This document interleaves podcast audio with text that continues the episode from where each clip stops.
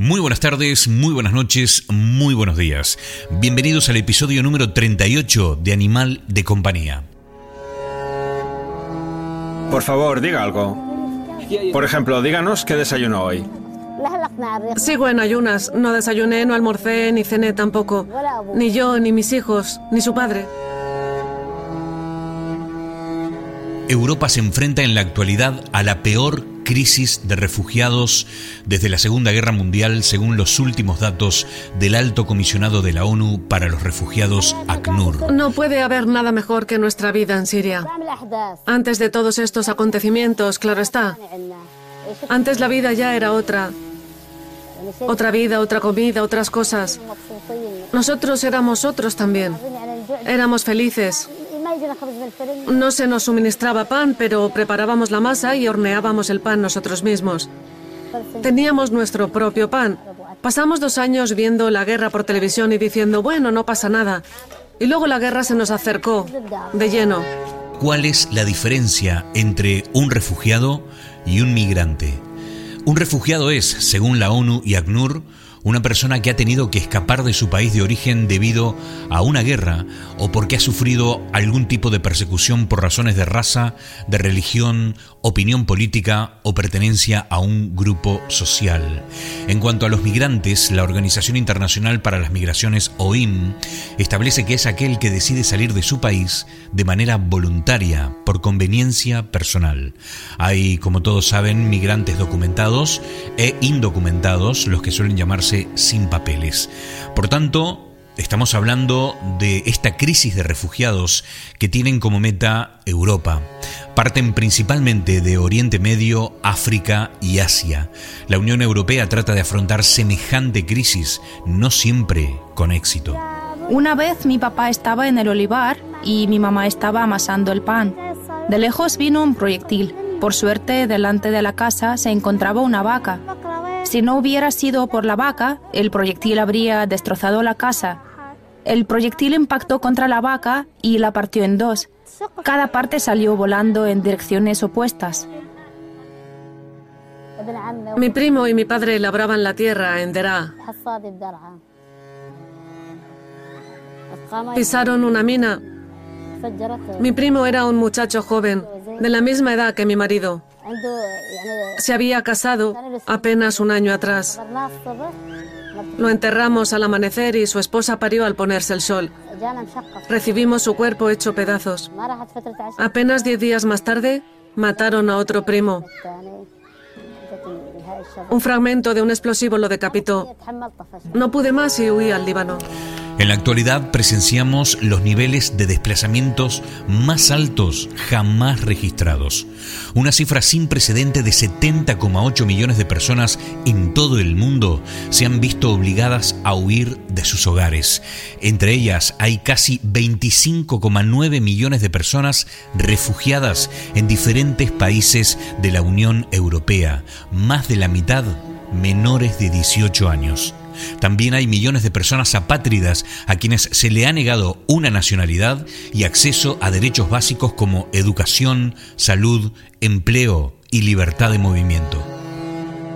En un mundo en el cual cada dos segundos casi una persona se ve obligada a desplazarse como resultado de los conflictos y la persecución, el trabajo tanto de ACNUR y de todos los voluntarios del mundo es ahora más importante que nunca.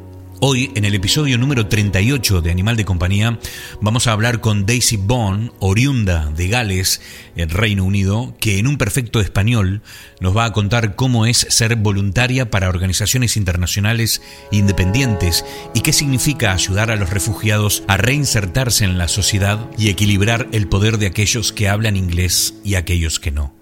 Una persona súper interesante, con una luz muy especial, que además de haber vivido una increíble vida a su corta edad, es una cantante excepcional que hoy nos va a deleitar con un par de sus originales canciones. Bienvenidos al episodio número 38 de Animal de Compañía. Hoy vamos a conocer cómo es la vida de un voluntario y cómo hace para hacerle la vida más fácil a un refugiado.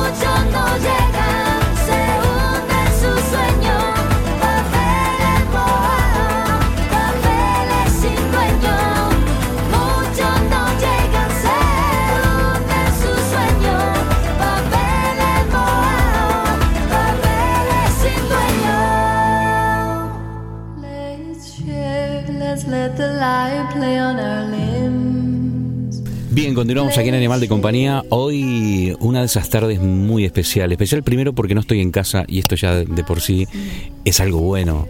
Es algo bueno porque uno sale a la calle, eh, respira un poco de aire y sobre todo si se encuentra en un lugar como este que si tengo que describirlo probablemente probablemente me quede sin palabras. Eh, estamos detrás de la library, es decir, de la Biblioteca Municipal de la ciudad de Exeter.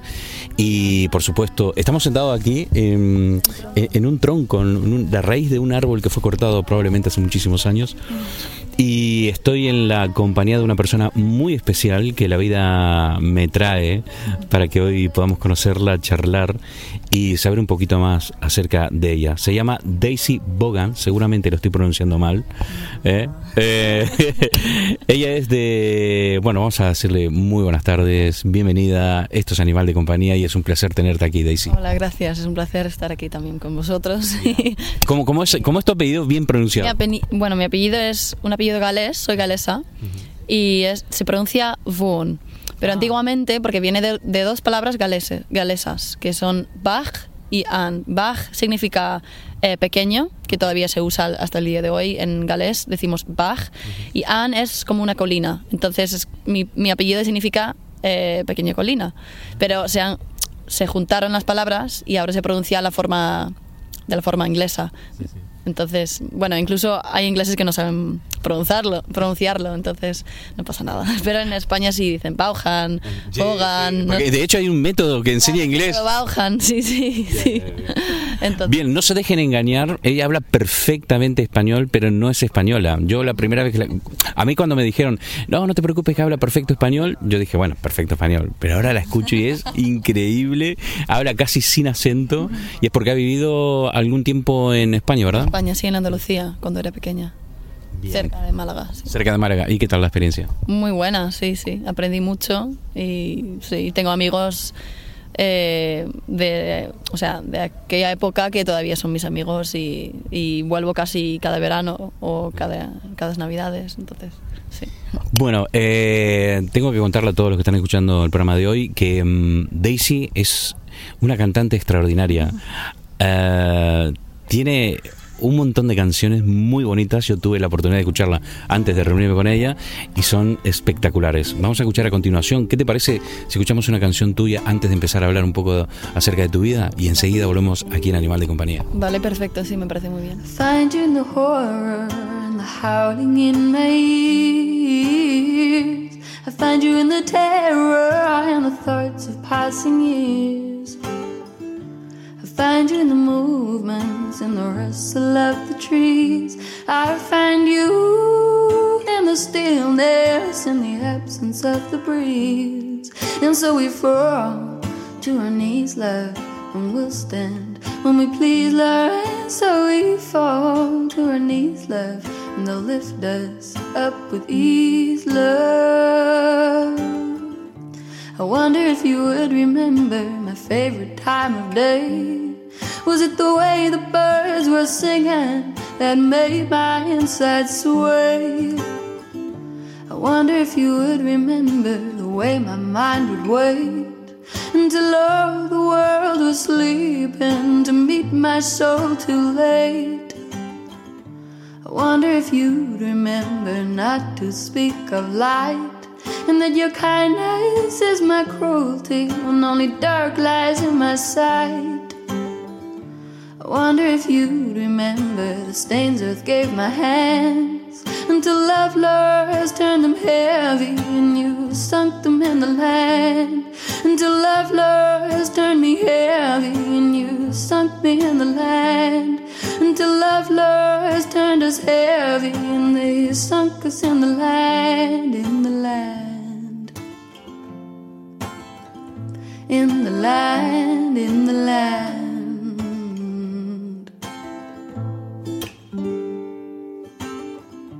I wonder if you would remember the only thing I need. All I've ever longed for, and that you planted the seed. I wonder if you'd remember to love me whole and true.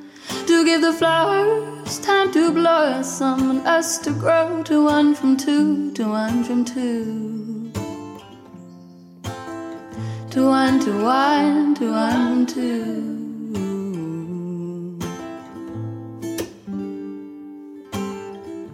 Find me in the wonder when the shapes become defined. Find me in the warmth of your arms, in the shelter of your kind.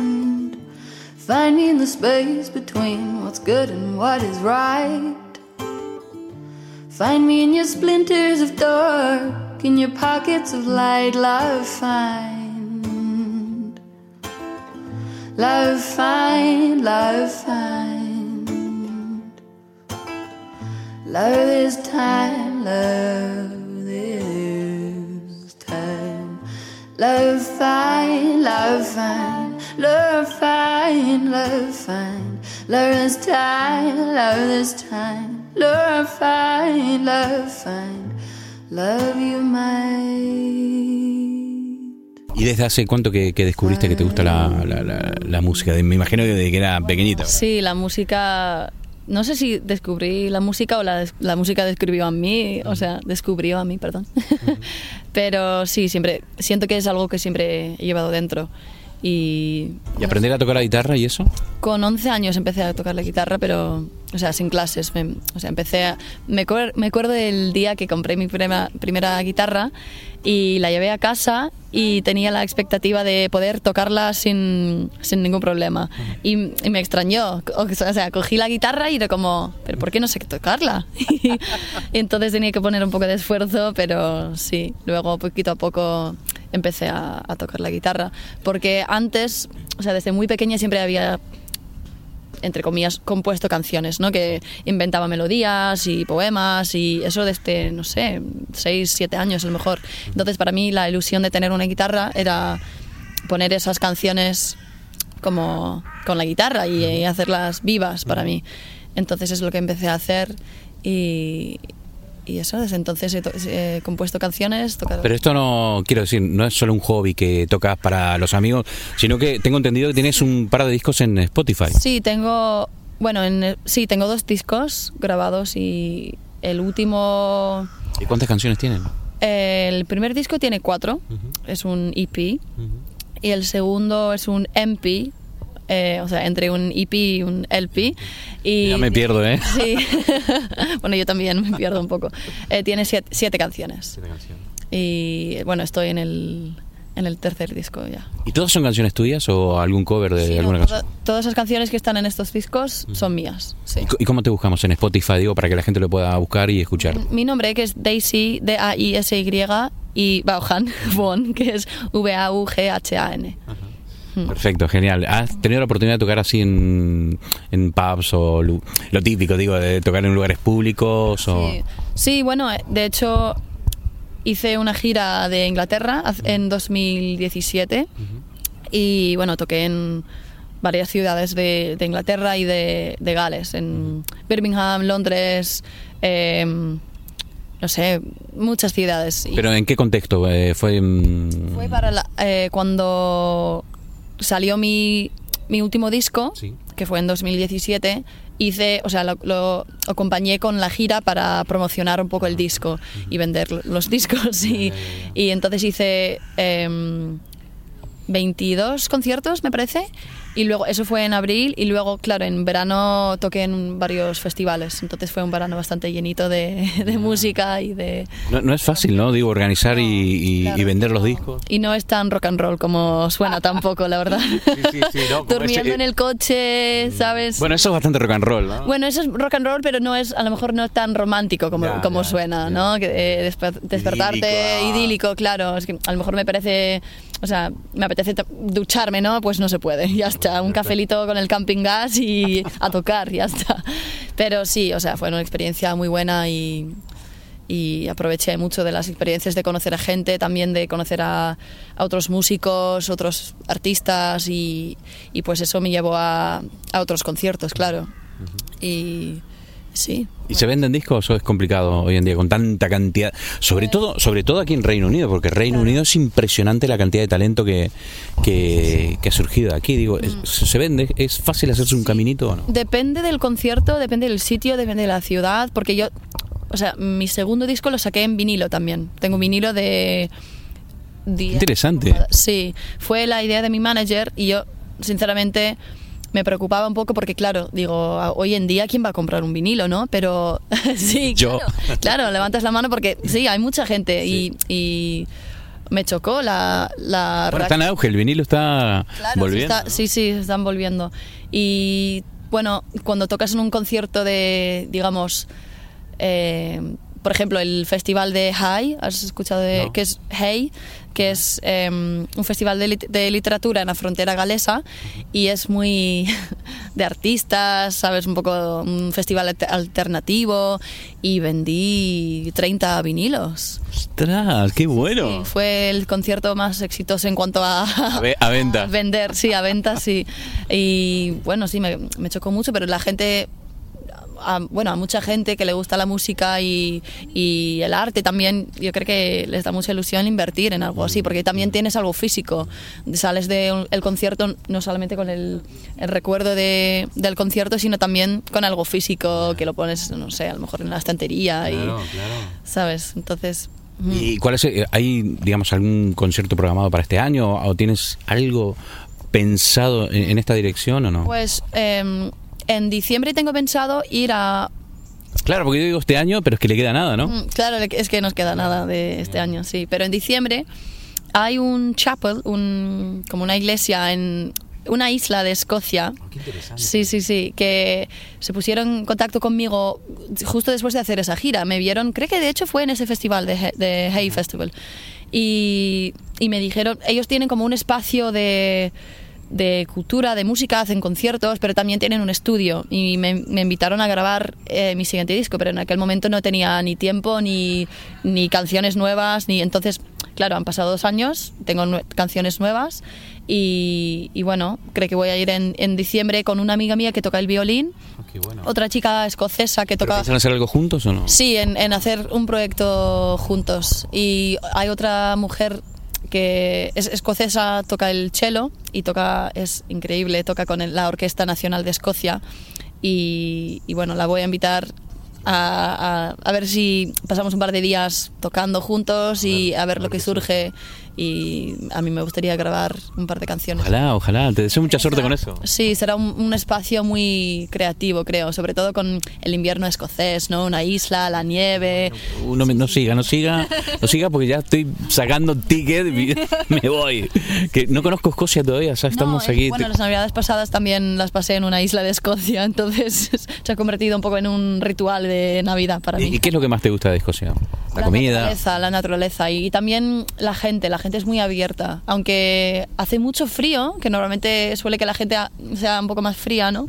Sin embargo, allí para mí la gente es muy abierta y muy generosa y muy que tiene mucha curiosidad para conocerte y saber lo que haces con tu vida y eso a mí me gusta mucho. ¿Y hay alguna similitud con los galeses o no? Yo creo que sí, porque claro, son celtas. Mm, Yo me considero celta. Entonces, sí, incluso hay un par de palabras en escocés que las reconozco y, y por, por el galés, por la raíz. ¿Te cuesta entender a los escoceses? Nada. Eh, el acento, bueno, a lo mejor sí tiene un acento muy, muy, muy fuerte. la- las afueras de Glasgow, por ejemplo, y está hablando rápido, a lo mejor sí me cuesta un poco, pero mm, por lo general no. Y de hecho me gusta porque para mí es como una es otra melodía, ¿no? Dicen, bueno, dicen de nosotros también que los galeses can- que nos can- que cantamos, ¿no? Cuando hablamos cantamos. Y yo creo que es igual para los escoceses porque no es muy monótono. Mientras para mí los ingleses hablan súper monótono. Es como todo Hi, how are you? No sé, para mí ¡Qué interesante! también con el español, que de hecho por eso me quedé en- como un poco enamorada del castellano, porque era como, ¡guau! Es música este idioma, para mí es música. Y con el árabe igual, claro. Bien, acaba de decir árabe y bueno, tengo que contarles que mm, además de la música, eh, Daisy eh, se dedica eh, activamente a otro tipo de cosas que no tiene nada que ver con la música, eh, pero sin embargo es tan atractivo, tan atractivo que vale la pena mencionarlo aquí en el programa. Cuéntanos, Daisy, ¿a qué te dedicas habitualmente para ganarte la vida y como modo de vida? Pues soy, eh, bueno, trabajo con refugiados principalmente, como intérprete de árabe, pero también un poco, bueno, trabajadora social, en inglés se diría support worker, ¿no? Trabajador de, de apoyo, de, de, bueno, también se, podría decir técnico de integración a lo mejor, o técnico de, sí, de integración, integración social, ¿no? Sí, es integración social, básicamente. Aunque ese no es un término que se usa en España tampoco, pero podría, no, pero podría decirse que sí. Vale, pues eso. Entonces, eh, trabajo con refugiados recién llegados al Reino Unido y, y les ayudo con, con los trámites de, del reasentamiento, con, a través de del Ministerio de Interiores y luego otras or- organizaciones benéficas independientes de- del gobierno. Entonces, eh, ahora mismo estoy trabajando con una familia que llegó hace un mes. Fui al aeropuerto a recogerlos y desde entonces, mm, pues cada semana trabajo con ellos y es muy bonito ver su viaje desde el principio, o sea, desde la, la llegada, la, su viaje de integración, de, de adaptación, de, de aprendizajes. Y tres veces a la semana trabajo en el colegio de los niños y De esa familia. de esa familia, de esa misma familia, y les ayudo a bueno, traducir las tareas y traducir un poco entre los profesores y ellos y, y bueno, y dos días a la semana también trabajo para la sanidad pública como intérprete de, de árabe y, Y bueno, español también. Notarán lo increíble ¿no? de, de Daisy que adem- además de hablar un, un español sin acento prácticamente, habla árabe y qué otro idioma habla. Hablo farsi también. Farsi se habla en Irán y Afganistán. O sea, esto te convierte a ti en, en, en una especie de, de- de mamá Noel, ¿no?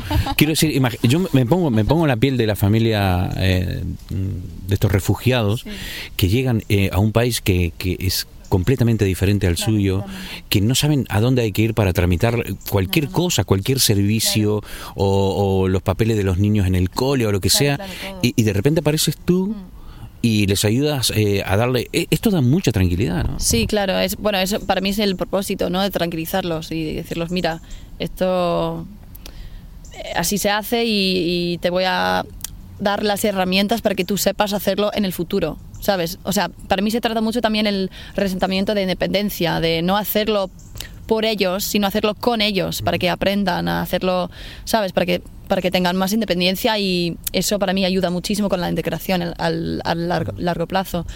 Pero claro, es, eh, te das cuenta de, de lo impactante que es un nuevo país cuando acabas de llegar y no sabes nada del idioma, del idioma, que el idioma es la clave de todo, o sea, defenderte en la calle, de pedir algo, de sobre todo con los niños también en el cole, que no saben o sea, no pueden pedir un vaso de agua o ir al baño y es, se sienten como muy, son muy vulnerables en ese sentido. Entonces, para mí la interpretación también con, con refugiados sirios o, bueno, de cualquier país es como equilibrar el poder, ¿no? Entre una persona que, que habla inglés y, una- y- y ellos que no, no saben defenderse. O, bueno, saben, pero no, pero no pueden en ese momento, ¿no?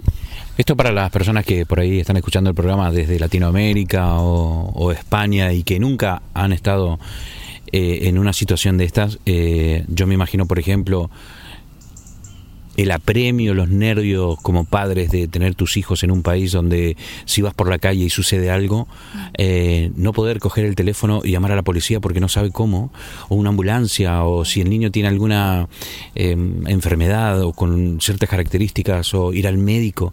Ir al médico es todo un tema, y, y esto lo digo yo que vine a este país sin, sin hablar inglés.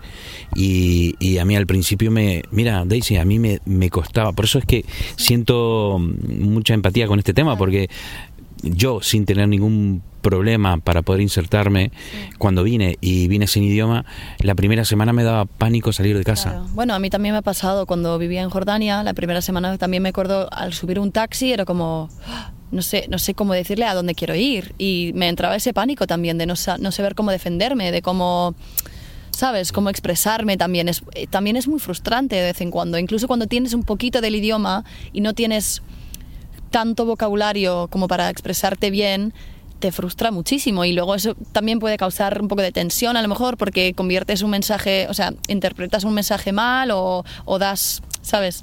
Entonces el idioma para mí, claro, es la clave de, de todo, de- del bienestar, de estar, de poder estar tranquilo, de... y esta familia que estás eh, asistiendo eh, tienen algo de inglés alguno de los integrantes que tienen dos niños y Tienen tres niños y eh, sí, la- el chico tiene nueve años, la chica ocho y luego tienen un bebé de un año.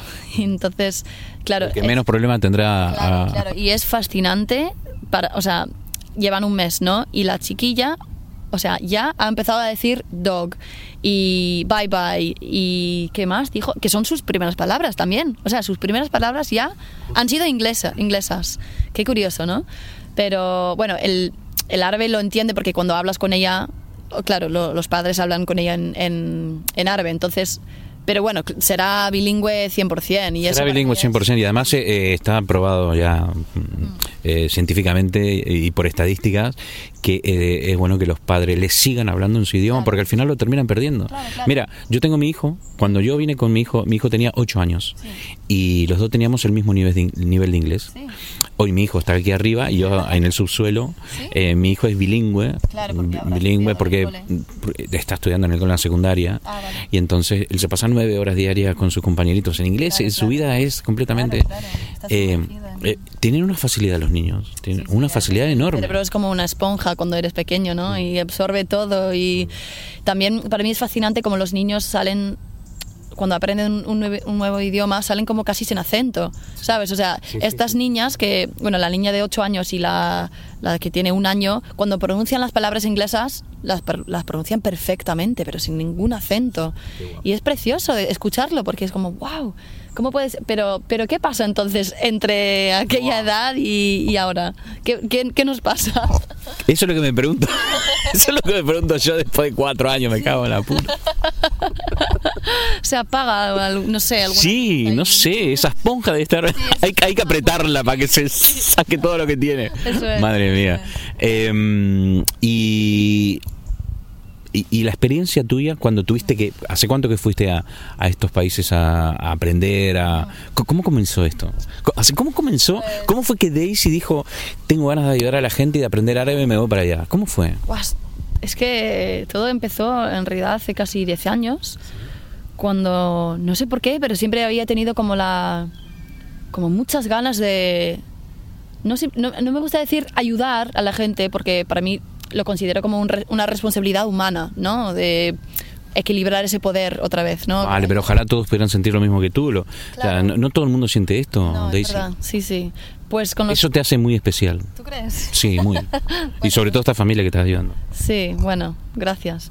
Pero sí, con 15 años me acuerdo que estaba hablando con mi padre y, y le digo, papá, quiero ir a, a trabajar con gente que no tiene tantos recursos como nosotros o, o no sé, niños de la calle o, o, ¿sabes? Entonces estaba buscando voluntariados, pero todos te, te- o sea, tenían como requisito tener 18 años y yo tenía 15. Entonces llamé a una agencia de, bueno, una organización benéfica y me, me decían, bueno, eh, nos pareces muy madura, entonces tenemos un puesto que podría ser adecuado para ti, que está en Perú, en un orfanato. Entonces yo no elegí Perú, yo, yo les dije, no, me da igual dónde voy, ¿sabes? Quería, no sé, quería ayudar, quería hacer algo, quería sentir, no sé, ¿sabes? Que Con 15 años. ¿Y te fuiste a Perú, no? Sí, me fui a Perú. ¿Con 15 años? años, sí. Y co- y- a ver, joder, espera, espera, espera. Quiero, quiero ver la- el tema de la logística. O sea, vale, me fui a Perú. ¿Pero cuánto tengo? 30. Ah, no pasa nada. Pero tenía 15. O sea, ¿cómo, Claro, cómo es que fue? Incluso cuando lo escucho, cuando, cuando me escucho a mí misma decir eso, ahora mismo me parece, es que era una niña. Claro, en ese momento no me no sentí muy niña porque era como, bueno, yo sé qué quiero hacer con la vida, y ¿sabes? Me conozco, tal. Pero claro, era una niña, tenía 15 años. Pero bueno, me fui a Perú y luego... Te está saltando eh, tus padres. que que dijeron cuando, papá, me voy a Perú? Ah, vale. ¿Cómo? Bueno, me apoyaba mucho mi padre porque sabía que era algo que llevaba mucho tiempo queriendo hacer y, y de hecho me acuerdo que la primera vez que, llamé, que hablé con la organización benéfica y me dijo que no, porque no tenía 18 años, empecé a llorar porque era como... Era como un... Lo, sentí muy profundo, era como algo que tenía que hacer, lo quería hacer con muchas ganas y no, no sabía realmente por qué. Era, sentía como una llamada de, no sé, y mi padre reconoció eso y me dijo, lo vamos a conseguir, vamos a llamar a otra agencia llamamos a otra agencia me, me aceptaron y me decían, bueno, claro, soy voluntariada, ¿sabes? Tampoco que eh, tampoco es un trabajo, trabajo, pero ¿Y te fuiste sola? sí, me fui sola, me fui sola. Pero con nadie representante de la... No, no, me fui, eh, me recogió del aeropuerto. ¿Pero hablabas español ya? No. No, no, no, no, no hablaba español. Te- o sea, me puse a estudiar un poquito antes de irme y tenía lo básico, pero, pero me acuerdo, ahí es donde empezó todo para mí. Eh, o sea, lo que me ha llevado a hacer lo que estoy haciendo ahora empezó eh, en Perú, porque me acuerdo que puse todos eh, los verbos en, en la pared de mi cuarto y cada día me levantaba y me puse a ver las, ¿sabes? las con- conjugaciones de los verbos de tuve, tuvo, tuviera. Y no es fácil español, no es ¿eh? fácil, no, no, no, para nada, sobre todo el ju- subjuntivo y todo eso. Pero bueno, entonces eh, volví de Perú y, y empecé bachillerato. Y que, claro, yo con mis ganas de aprender español era como, estaba enganchada ya al español. Pero no teníamos un profesor de, de español porque no teníamos los, los recursos eh, financieros, digamos. Entonces em, decidí irme a España, pero yo no quería hacer un intercambio, quería, quería ir a vivir en España. Bueno, entonces mandé un montón de correos electrónicos a, a una variedad de, bueno, muchísimos colegios también por toda España y uno me contestó que era cerca de Málaga. Y me dijeron, vente, puedes quedarte con una profesora de, de inglés y luego vemos si te cae bien otro alumno y puedes ir a vivir con ellos y todo fue muy informal. Y bueno, me fui a España y estudié el bachillerato ahí en España y, y bueno, por eso aprendí español, realmente. Porque en Perú, bueno, aprendí cosas, ¿no? Pero nunca saqué un buen nivel. de- Entonces, ¿cuánto tiempo tuviste en Perú? ¿Cuánto? En Perú dos meses. Dos meses. Y, Vacaciones de verano. y, y qué, qué hiciste ahí? Pues enseñaba inglés, enseñaba música también, que para mí fue una experiencia preciosa. Eh, trabajábamos, bueno, yo trabajaba y vivía en un orfanato en Cusco y, y trabajábamos con niños de la calle eh, y bueno, los niños que estaban viviendo en el orfanato también. Y bueno, hice un poco de todo, cocinar, limpiar, eh, enseñar inglés, eh, enseñar música, llevarlos a excursiones, un poco de todo, que para mí también, claro, fue una experiencia muy reveladora y sí, sí, me abrió los ojos. Y cuando fuiste a estos países árabes, eh, ¿qué edad tenías? ¿Qué- Eh, pues empecé la carrera y la, y la carrera la, la hice de eh, traducción e interpretación de árabe y farsi y, y el- en el segundo, el, sí, do- que fue en 2016, cre- sí, sí, perdón, que me pierdo un poco con las fechas. En dos- 2016 eh, me fui a Jordania a vivir un año, un año y medio. ¿Y qué tal? Pues un poco dura la experiencia al principio, claro, como... eh, Es una cultura completamente distinta, diferente. claro, completamente diferente. O sea, también me encantó, ¿no? Aprendí muchísimo y visité unos sitios preciosos.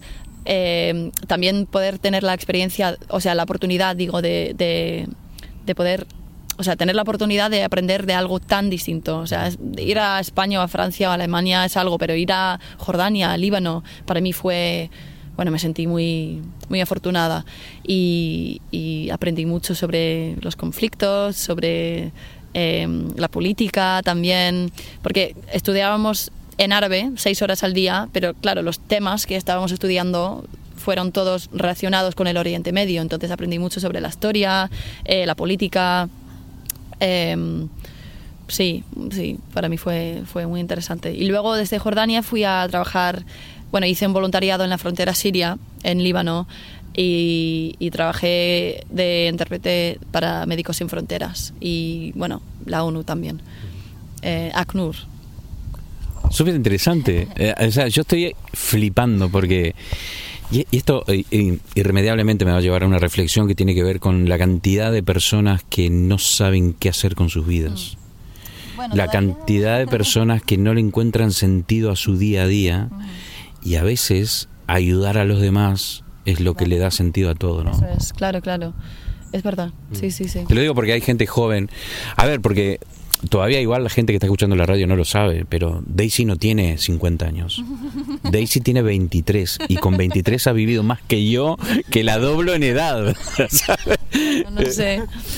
Esto, esto es un mensaje, Daisy. O sea, tu, tu, tu vida eh, es un mensaje para esa gente joven que por ahí no quieren estudiar ninguna carrera porque no porque no le encuentran un sentido. Bueno, igual en a- ayudar a los demás a veces le da sentido a uno, ¿no? Sí, sí, sí, es verdad. Pero, o sea, yo todavía tengo mis días de cuando el mundo deja de tener sentido. O sea, no, no quiero decir que lo tengo todo calculado y sé a dónde voy. Y yo todavía me siento bastante perdida en cuanto a muchas cosas, pero sí que es verdad que ayudar a los demás y poder aportar tu granito de, de arena, ¿no? Pues te da mucha no quiero decir felicidad, sino como, como sentido de propósito, ¿no? De, de, especie de paz. una- sí, de, Sí, sí. de paz interna, sí, es verdad. Sí, sí, yo me encuentro, encuentro mi paz haciendo eso. Y bueno, en realidad te iba a decir que todo empezó con el árabe cuando estuve en El Salvador, porque pasé cinco meses en El Salvador después de... Eh, no, no, sí. No, voy a ver si tengo suficiente batería porque tenemos para programa. Se va a hacer la noche aquí. Pues en, en- en aquel entonces yo estaba bastante perdida porque salí del, del bachillerato eh, con dos idiomas y sabía que me encantaban los idiomas y quería ayudar a la gente, ¿no? Pero era como, como encuentro un trabajo sin, sin una carrera, sin un título que me pueda llevar a hacer lo que quiero hacer. porque yo no quería ponerme a estudiar química ni... Bueno, de, de hecho pensé en hacer medicina para luego poder trabajar con Médicos Sin Fronteras. Pero luego, no sé, cinco años de mi vida y no sé, y también el dinero y bueno, muchos temas.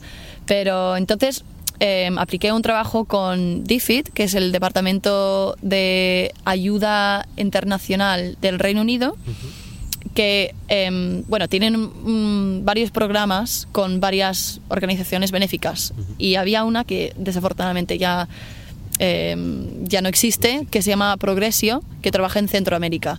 Y hice la entrevista en Londres y bueno y tenemos que hacer tres entrevistas de em, tres días en Londres y Bueno, con tu currículum está bastante tranquila, me imagino. ¿no? bueno, sí, la entrevista en español, luego otra entrevista en inglés, entrevistas en, en grupo. em, sí, bueno, fue bastante. Fue bien. Pero sí, fue bien y me acogieron. Entonces, yo no tenía, yo no tenía la oportunidad de elegir a dónde me, me- me mandaron, pero sabía que iba a ser en Centroamérica y realmente Centro- Centroamérica me llamaba mucho la atención y, y me, me mandaron al, al a El Salvador y allí trabajaba, bueno, con Progresio, em, trabajando en un, una comunidad muy pequeña en, en las montañas, en- entre, entre El Salvador y Honduras, en la frontera, que se llama Santa Marta.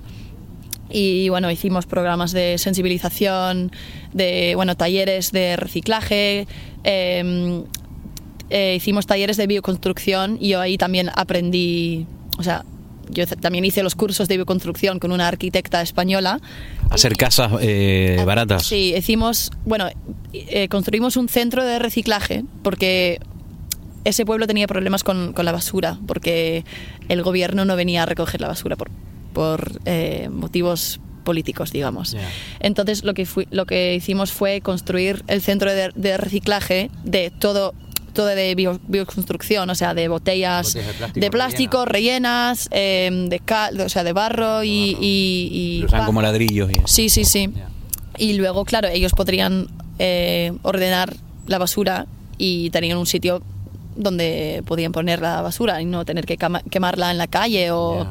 entonces bueno también hicimos talleres de de salud mental de salud sexual eh, que sí para mí fue fue fascinante y un día tuvimos una visita de la ONU y conocí a una mujer que trabajaba para la ONU y me estaba explicando su trabajo y digo ¡guau! yo quiero hacer lo que haces tú y me dice bueno primero hija mía, vas a tener que hacer una carrera. Y digo, vale. Y me dice, ¿te interesa algún otro idioma? Y le dije, pues me interesa mucho el árabe, pero yo no sabía en aquel momento, en aquel, en aquel momento, que se podía eh, estudiar árabe en, en una universidad en Inglaterra. Y me dijo, pues claro, claro que sí. Entonces, Aquí hay un centro Claro, de aquí es estudio. donde estudi- eh, estudié yo, en el Centro de Estudios Islámicos y Árabes. sí, sí, sí. Entonces eso es lo que me llevó a Exeter, Ah. porque volví de El Salvador muy ilusionada y, y eh, apliqué a cinco universidades en Inglaterra y la primera que me acogió fue Exeter y pues me vine, aquí estamos, sí, sí, me he quedado.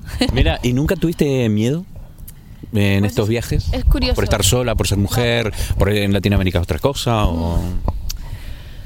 El miedo nunca me ha venido antes de, de viajar. Me- incluso me acuerdo, con mis 15 años, estando en el, en el avión, me acuerdo de mirar por la ventana y vi los Andes, o sea, las montañas. Y era como, ¡guau! Qué, qué bonito todo. Y, me acuerdo preguntándome a mí misma, Daisy, ¿tienes miedo? Porque claro, iba sola, no conocía a nadie, tampoco conocía a nadie ahí. Y, y me, me respondí, pues no, no tengo miedo. Y no sabía por qué, realmente no sabía por qué. Siempre he tenido como mucha fe en que todo iba a salir bien y en la fe en, en que la gente también me iba a ayudar a mí. Yo creo que eh, el hecho de apo- apoyar a otra, o sea, ayudar a otras personas te da también mucha fe en la humanidad porque porque sabes el equilibrio del universo dices o sea no es que lo, lo ha- lo hagas para que ellos te ayuden a ti te- Pero, pero de alguna forma sientes que, que eso que tú das vuelve. Claro, eso es, eso es. Entonces yo creo que siempre he tenido mucha fe en eso y pues nunca me ha pasado nada, nada grave. Y tu padre habrá estado muy nervioso cuando fuiste aquella vez, ¿no? Dos meses. Bueno, un poco nervioso sí estaba. ¿Cómo se comunicaban? Digo, no había WhatsApp como hoy. No, em, creo que intercambiamos una carta en mi cumple el día de mi cumpleaños, que llegó una semana después de mi cumple, pero sí, un, un postal o algo así. Pero bueno, él también tendrá su fe en mí, supongo, y la confianza. Madre mía, cuántas historias, Sí. cuántas historias. Y ¿Hay lugar para el amor y los proyectos de familia para Daisy o no? Bueno, el amor, el amor va y viene, ¿no? No sé, ahora mismo, bueno, siempre, para mí siempre hay tiempo, ¿no? No, se trata del, del tiempo, se trata de encontrarlo o, de que te encuentre a ti. Y, y bueno, ya está. También se encuentra el amor en muchas cosas, ¿no? En, en- tú creas tu propia familia también, o sea, mis compañeros de casa para mí son mi familia y tus amigos, eh, la gente que te rodea, que te llena de, de alegría, de felicidad, pues para mí esa es tu familia. Un mensaje para, mm, no sé, para los que estén escuchando este programa, algún tipo de mensaje relacionado con, con la entrega, con relacionado con el amor por los demás, por esta intención de querer mejorar la vida de otros. Em, pues, no sé, pienso en un poema de Rumi, que es un poeta em, persa, era en el siglo XIV, creo, que dijo, lo que buscas te está buscando. Y siempre pienso en eso, cuando me siento muy perdida o no sé, estoy como, no sé qué hacer con mi vida, qué estoy haciendo aquí, no sé qué, pues siento que lo que estoy buscando también me está buscando a mí, ¿no? Que el camino, tú haces el camino, o sea, simplemente poner un pie delante del otro, estás ya andando, estás eh, marcando tu camino y, y pues incluso cuando estés muy cansado y harto de la vida, pues hay que seguir, porque lo que, lo que buscas te está buscando también. Qué interesante, me encanta. Eh, Daisy, muchísimas gracias por estar aquí en Animal de Compañía. Espero que no sea la última vez. Claro. Espero que nos cuente más adelante todas esas increíbles historias que te están esperando, que te están buscando es. y que lo compartas aquí en Animal de Compañía presencialmente, por teléfono, a través de WhatsApp. Y si te vas a alguna parte del mundo, sería increíble, sería genial que podamos comunicarnos y Sí, sí, mantener sí. Una, una conversación. Sería un placer, sí. Muchas gracias. Muchas gracias. ¿Qué te parece si escuchamos una canción más? Venga, sí. ¿Vale? Venga. Perfecto. Esta canción se llama Árbol de té.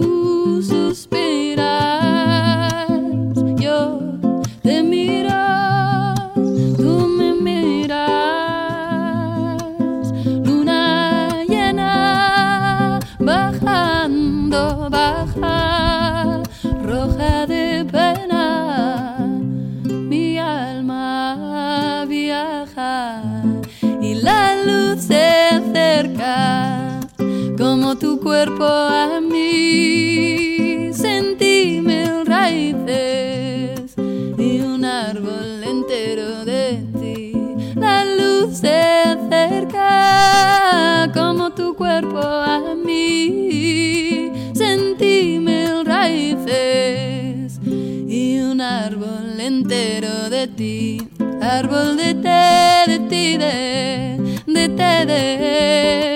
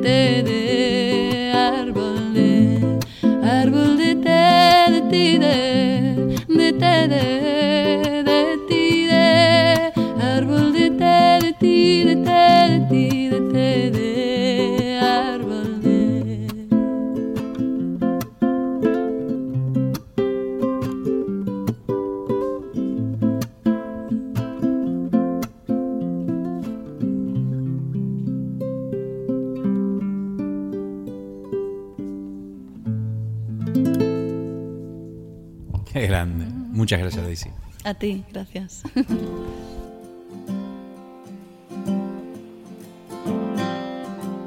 Y literalmente se hizo la noche mientras estábamos ahí sentados en la parte de atrás de la library de, de la Biblioteca Municipal de la, de la ciudad de Exeter. Eh, que es un lugar con mucho verde, con muchos jardines y encontramos ese rinconcito donde no estaba mojado porque había llovido eh, durante toda la mañana y era difícil encontrar un sitio donde podamos sentarnos y donde ella pueda sacar la guitarra y cantar un par de canciones y tener una conversación tranquilos. Y afortunadamente, caminando por ese medio, en el medio de ese enorme jardín, encontramos un rinconcito un, con un tronco y ahí nos sentamos y ahí hicimos la nota. Y la hemos pasado tan bien y hemos charlado, como lo han escuchado, eh, muy relajados. Y literalmente cuando terminamos de hacer la nota nos dio la noche. Mm, Era casi oscuro por completo. Había gente que pasaba eh, y, y nos miraba. Incluso uno le pedimos que nos saque una foto. Esa foto que hemos publicado en Facebook y en Instagram en el día de ayer. Y, y fue genial, fue realmente espectacular. Una experiencia fantástica con una persona que no conocía de nada, nada de nada. Quiero decir, eh, yo iba al encuentro de esta, de esta reunión, ¿no? De este, al encuentro de, de esta entrevista sin conocerla. Eh, tenía referencias de un amigo que tenemos en común y, y mientras iba caminando eh, hacia el centro, desde mi casa, pensaba, qué loco, ¿no? Que es increíble eh, lo que Animal de Compañía eh, me brinda. Me brinda la posibilidad de ir caminando por esta calle con mi mochila, con todo el equipo de grabación, a conocer una persona nueva, una persona interesante, alguien con quien compartir una hora de nuestras vidas y conocer todo de su mundo interior. Y esa es una posibilidad que antes de Animal de Compañía, eh, en estas circunstancias, así como se da, no la tenía. Y estoy encantado, encantado de vivir la vida, de disfrutar que la vida me sorprenda cada día. Eh, y Daisy es un encanto, es una niña con un corazón increíble, con una fuerza increíble, con un llamado, eh, con, esa vocación de ayudar a los demás, que lo ha sentido desde muy, muy, muy jovencita. Ya la han escuchado, 15 años, y se fue a vivir a Perú. Y luego se ha ido a los países árabes a estudiar, a, Increíble, una historia increíble, una historia mm, que, no, que nos empuja, que nos ayuda, que, que, nos dice se puede eh, ayudar a los demás y encontrarle sentido a la vida. Cuando a veces, yo es que lo digo desde, desde mi punto de vista, desde mi vida, a veces digo que no tengo tiempo, que el día me resulta muy corto para hacer todo lo que tengo que hacer, pero en el fondo, muy en el fondo, todos sabemos que nos sobra un tiempo para hacer algo diferente. Y a veces no lo hacemos por pereza, nos queda, preferimos quedarnos en casa o mirar una serie de televisión o, o, o- hacer nada. Y hay, otras posibilidades. La vida te ofrece otras posibilidades. Salir al mundo y ayudar a los demás, por ejemplo, es una de ellas. Y es altamente recomendable. Después de haber escuchado a Daisy, la verdad que me planteo muchísimas cosas de mi propia existencia. Y me digo que tal vez eh, es momento de empezar a dar algo ah, para los demás. No solo pretender que el mundo te solucione la vida o, hacer todo el tiempo cosas que signifiquen eh, conseguir algo, ¿no? Mm, a veces está bueno bajarse de, este tren y decir, a ver, mm, si miro hacia los lados, ¿quién está mm, y qué necesita? En una de esas podemos ayudarles a hacerles la vida mucho más fácil. Creo que no hay nada más que agregar en este programa del día de hoy, por eso me voy a despedir con una canción de, por supuesto, como no podía ser de otra manera, de Daisy Bond, un temazo que me encanta, y, nada, te invito a reencontrarnos la próxima semana eh, aquí en Animal de Compañía, el programa, el podcast donde nos encontramos cada semana para conectar con las historias de los demás. Así de sencillo. Mi nombre es Poli Flores, fue un verdadero placer desde el corazón de la ciudad de Exeter, capital del condado de Devon, en Inglaterra, Reino Unido. Te digo hasta la semana que viene. Howling in my ears. I find you in the terror and the thoughts of passing years. I find you in the movements and the rustle of the trees. I find you in the stillness and the absence of the breeze. And so we fall to our knees, love, and we'll stand when we please, love. And so we fall to our knees, love and they'll lift us up with ease, love. I wonder if you would remember my favorite time of day. Was it the way the birds were singing that made my insides sway? I wonder if you would remember the way my mind would wait until all the world was sleeping to meet my soul too late. I wonder if you'd remember not to speak of light, and that your kindness is my cruelty when only dark lies in my sight. I wonder if you'd remember the stains earth gave my hands until love lures turned them heavy. And you sunk them in the land. Until love lures turned me heavy. And you sunk me in the land. Until love lures turned us heavy. And they sunk us in the land, in the land, in the land, in the land.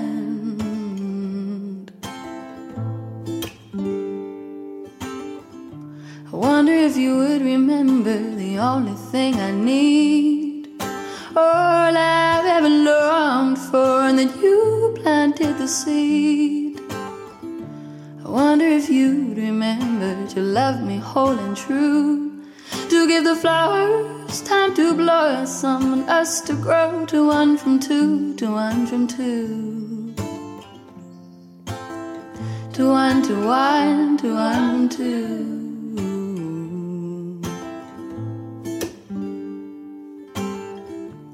Find me in the wonder when the shapes become defined. Find me in the warmth of your arms, in the shelter of your kind. Find me in the space between what's good and what is right. Find me in your splinters of dark, in your pockets of light, love find. Love find, love find. Love is time, love. Love fine, love fine, love fine, love fine. Love this time, love this time. Love fine, love fine. Love you might find.